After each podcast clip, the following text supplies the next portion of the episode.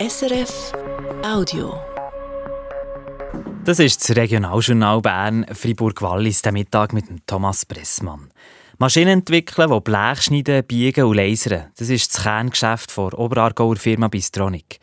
Heute hat die Unternehmensleitung angekündigt, sie will 210 Stellen streichen. Man rechnet, dass in diesem Jahr der Umsatz zurückgeht, schreibt das Unternehmen in seiner Mitteilung zu den Jahreszahlen 2023. Was bedeutet die Entlassung für den Standort Niederönz, wo heute 670 Festangestellte arbeiten? Das hat Leonie Marti vom Fabian Fuhrer wissen, der Bistronik Standortleiter zu Niederönz. Das Sparprogramm wird Auswirkungen haben. Ich glaube, da, da müssen wir uns nichts vormachen. Wie gross aber das Sparprogramm auf den Personalbestand wird Auswirkungen haben, wäre absolute Spekulation. Das Sparprogramm ist einerseits natürlich mit diesen Stellen, aber es sind natürlich noch andere Massnahmen, die man ergreift, um Effizienz zu steigern und Kosten einzusparen. Jetzt am Standort Niederönz hat er aber schon letzten Herbst angefangen zu sparen, zum Beispiel keine Temporärangestellten mehr. Kurzarbeit, geht es in diese Richtung? Das ist, absolut, äh, das ist absolut richtig. Wir sind bereits seit mehreren Monaten mit einem Teil der Belegschaft in Kurzarbeit. Auch aktuell ist das noch der Fall. Wir haben befristete Verträge temporär äh, Verträge aufgelöst. Der Grund ist, ist relativ banal. Es ist einfach das sehr herausfordernde Marktumfeld, das bei uns dazu geführt hat, dass wir nicht mehr den Auftragsbestand haben. Wir haben anfangs 2023 noch sehr hohen Auftragsbestand gehabt. Und das hat sich nachher durch einen relativ tiefen Auftragseingang nicht mehr haben. Und darum haben wir eigentlich schon in Niederlande schon letzten Herbst wesentlichen Maßnahmen ergriffen, um das Ganze natürlich abzufedern sagt der Fabian Furrer, der Leiter vom Bistronic-Standort zu Niederönz. Das Abfedern hat aber offensichtlich nicht gelangt. Wie viele Angestellte am Bistronic-Standort Niederönz ihre Stelle verlieren, das ist aber Stand heute noch nicht klar.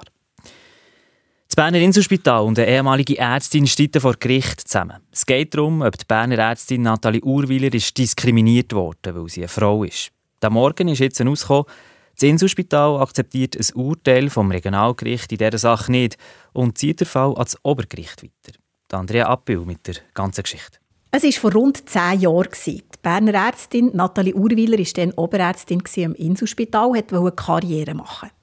Sie ist aber nicht gefördert worden wie ihre männlichen Kollegen. Im Gegenteil. Und nach einer Schwangerschaft sei ihr dann sogar gekündigt worden, sagt die Ärztin. Diese Kündigung war nicht rechtens. Das hat das Gericht schon früher entschieden. Das Inselspital hat darum die Kündigung in eine Freistellung umgewandelt.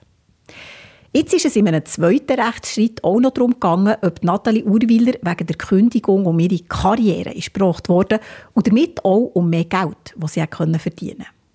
Das Regionalgericht Bern-Mittelland hat Ende gesagt, ja, das ist so. Die Ärztin ist vom Inselspital tatsächlich um eine Karriere gebracht worden, weil sie wegen ihrem Geschlecht diskriminiert wurde. Und das Urteil akzeptiert jetzt eben die Inselgruppe nicht. Und sie argumentiert, das Gericht hat im Urteil selber festgehalten, dass die Ärztin, solange sie der Insel gearbeitet nicht diskriminiert wurde. Sie hätte aber laut Gericht nach ihrer Freistellung müssen befördert werden. Also dann, wo sie schon gar nicht mehr in der Insel gearbeitet. Und das sei unverständlich und weit weg von der Realität.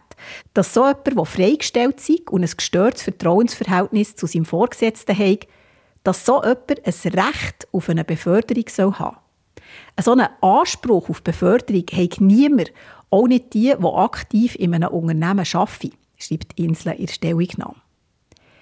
Wenn das Urteil so bleibe stehen, dann hätte das Auswirkungen auf die ganze Arbeitswelt, die man gar nicht abschätzen kann. Und darum ziehen wir das Urteil jetzt weiter, schreibt die Inselgruppe. Als nächstes beschäftigt sich jetzt also das Obergericht mit dem Fall. Jetzt äh, die Nachrichten aus der Region. Wenn Tiere krank sind und andere könnten anstecken, können sie heute im Tierspital zu Bern nicht isoliert werden. Darum hat der Regierungsrat jetzt eine knappe Million Franken bewilligt. Mit dem Geld werden zwei sogenannte Isolationseinheiten gebaut, wo Nutztiere mit ansteckenden Krankheiten können von den anderen Tieren abgeschottet werden können. Das braucht es für Menschen, Tiere und die Umwelt zu schützen, schreibt der Kanton. Das ist jetzt aber nur eine Übergangslösung. 2028 soll es dem Tierspital eine definitive Lösung geben. Die wird jetzt geplant. Der Kanton Bern stellt eine provisorische Turnhalle auf beim Gymnasium Lerbermatt, eine sogenannte Tragluftsporthalle. Das ist eine Art ein Zelt, das aus einer Membran besteht, wie ein Ballon. Drinnen hat es einen Überdruck, darum steht das Zelt. Brauchen tut es die Halle, weil ab dem Sommer im Businesspark Liebefeld ein provisorischer Standort vom Gymnasium aufgeht. Darum brauche es dringend mehr Sporthallen. Die Halle gehört laut der Mitteilung schon am Kanton und soll näher vom Gymnasium Hofil übernommen werden.